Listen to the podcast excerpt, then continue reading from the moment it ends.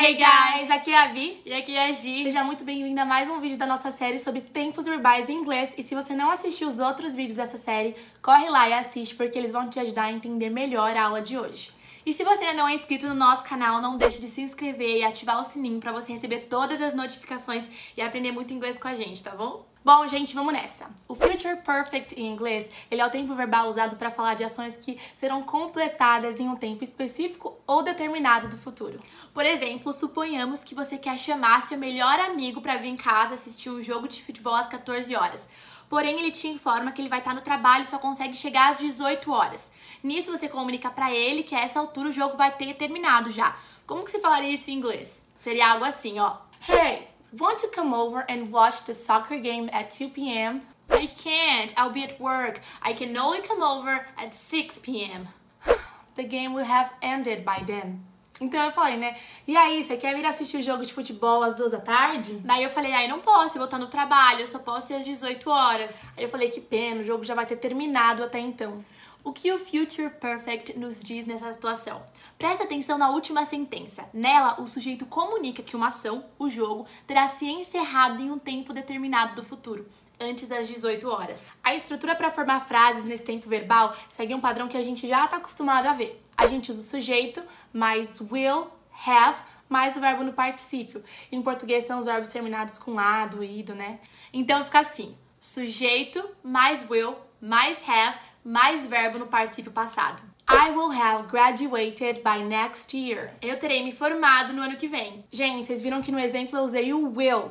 Will have graduated. Mas você também pode usar o going to, tá? O to be mais o going to. Isso não vai alterar em nada o sentido da frase, é só um outro jeito de escrever. Por exemplo, I am going to have graduated by next year eu vou ter me formado no ano que vem. Para frases negativas, a gente acrescenta o not entre o will e o have. Então, I will not have graduated by next year. Eu não terei me formado no ano que vem. E olha só, para fazer perguntas é só a gente jogar o will pro começo da frase.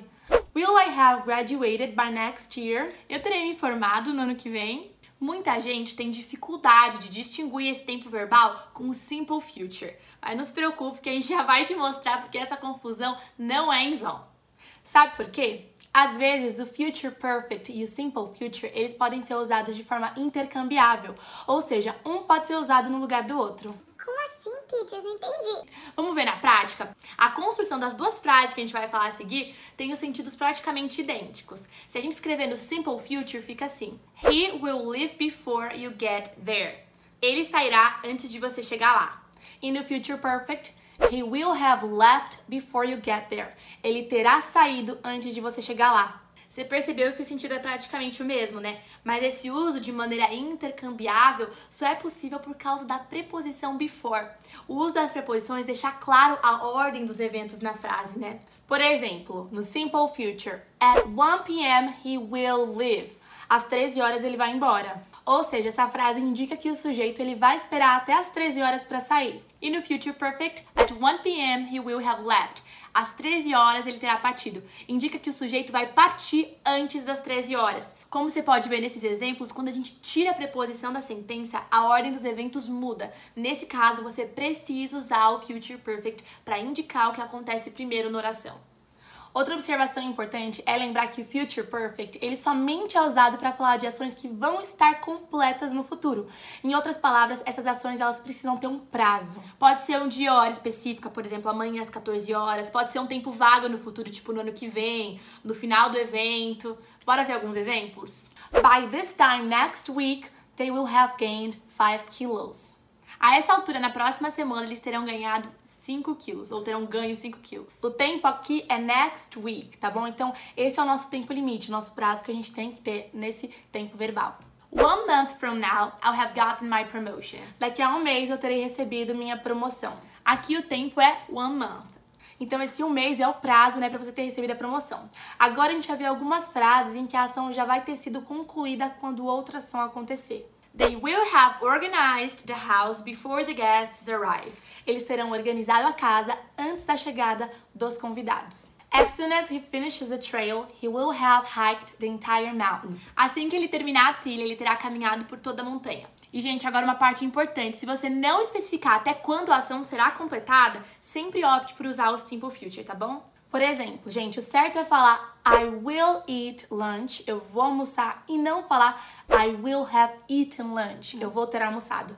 Porque essa segunda frase ela tá incompleta. A ação ela não tem um prazo para terminar e por isso a gente tem que usar o simple future ou dar um complemento para essa frase. I will have eaten lunch by 1 p.m. Então eu vou ter almoçado até as uma da tarde, por exemplo. E, gente, tem pessoas que querem a fórmula mágica para aprender os tempos verbais em inglês, né? Mas isso não existe, tá? A gente trabalha duro para descomplicar essas lições para vocês, mas você precisa lembrar que vai ter que fazer a sua parte para você realmente ter uma transformação no seu inglês e aprender, tá bom? Mas aí, conta pra gente se você gostou desse vídeo, dá sua opinião aqui nos comentários e não deixe de deixar seu like também pra gente saber que você curtiu e de comentar aplicando todo esse conteúdo em alguma frase, porque aqui é hashtag aprende, aplica e também é hashtag speak from day one. Além de escrever, tenta falar para você conseguir já ir se soltando. Se você teve dificuldade, assista esse vídeo de novo, tenho certeza que vai ficar mais claro. E a gente se vê no próximo, né? Take care. Take care.